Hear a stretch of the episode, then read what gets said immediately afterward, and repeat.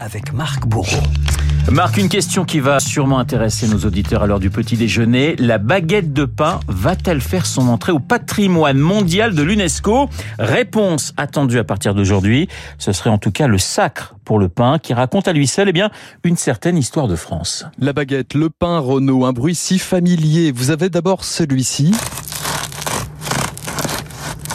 Et celui-là.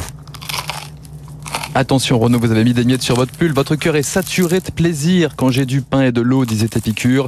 Jean-Pierre Coff, lui, n'hésitait pas à mettre les bouchées doubles. Faut pas oublier que le pain, c'est quand même quelque chose de totalement mythologique dans la tête des Français. La baguette, la baguette. Faites-nous du bon pain, justement, que ça soit bon. Vraiment que ça soit bon, je vous en supplie. J'étais tranquille, j'étais peinard, accoudé au flipper, le type est entré dans le bar, a commandé un jambon beurre. La baguette, une mythologie française, le pain perdu, le pain sec, le pain pour saucer son plat. Mais dis donc, on n'est quand même pas venu pour beurrer des sandwichs. Et pour faire des sandwichs immortalisés dans les tontons flingueurs, les sandwichs où on peut mettre à peu près tout et n'importe quoi. Souvenez-vous des bronzés font du ski. C'est une recette du pays.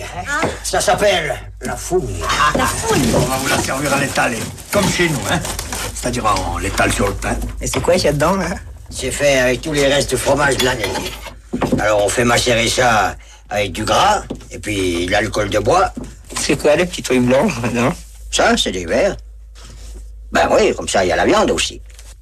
Je suis végétarien. Du pain et du beurre, ah, moi je n'aime que ça. Du pain et du beurre, ah, et ça va rester sur le pain beurre hein, de Claude François. Le pain, un marqueur de l'histoire française. Souvenez-vous, Renaud, 1789, les Français ne peuvent plus manger de pain. Marie-Antoinette leur répondait Qu'ils mangent de la brioche. Le pain, c'est la sécurité pendant la Première et Deuxième Guerre mondiale. Et après 45, c'est l'un des enjeux de la reconstruction de l'économie. Labourer la nuit, semer le jour, dimanche compris, le paysan de France n'épargne rien pour gagner la bataille du pain. Bataille silencieuse mais grandiose. Les Français auront-ils du pain toute l'année?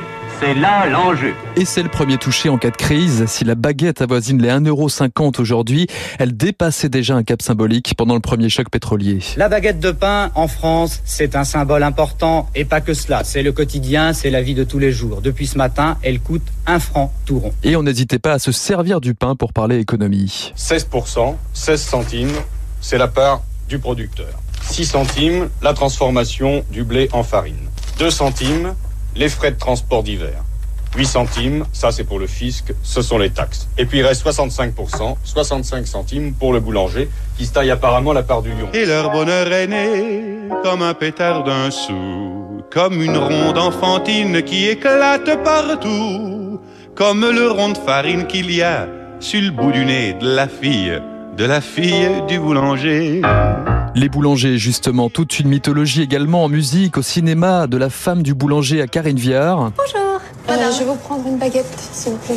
Une tradition? Non, normale. Karine Viard, inoubliable, impitoyable derrière le comptoir, dans Paris de Cédric Clapiche. Ils sont marrants, ils nous disent de faire travailler les jeunes. Enfin, les jeunes, on sait pas bien s'ils ont envie de travailler, hein, aujourd'hui.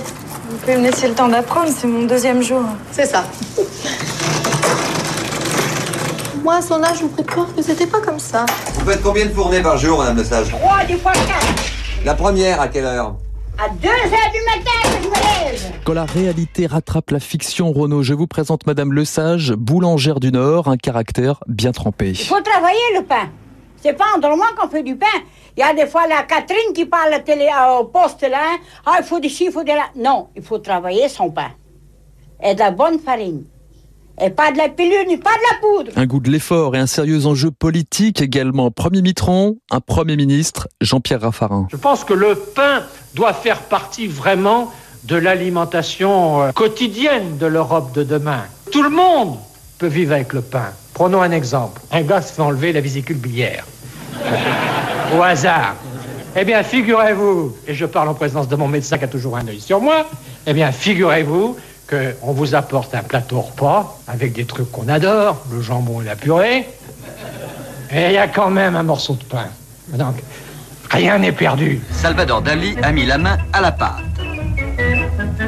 Cet extraordinaire personnage, célèbre par sa moustache autant que par sa peinture, avait tenu à présider à la cuisson du plus long pain du siècle. La baguette de pain fascine également les surréalistes. Salvador Dali et son pain de 12 mètres de long, Dali fétichiste jusqu'à la réalisation d'un meuble en pain, PAIN, en un mot, l'extase. C'est le début de tout ton mobilier dans le matériel le plus noble et le plus obsessif dans ma vie que c'est le pain.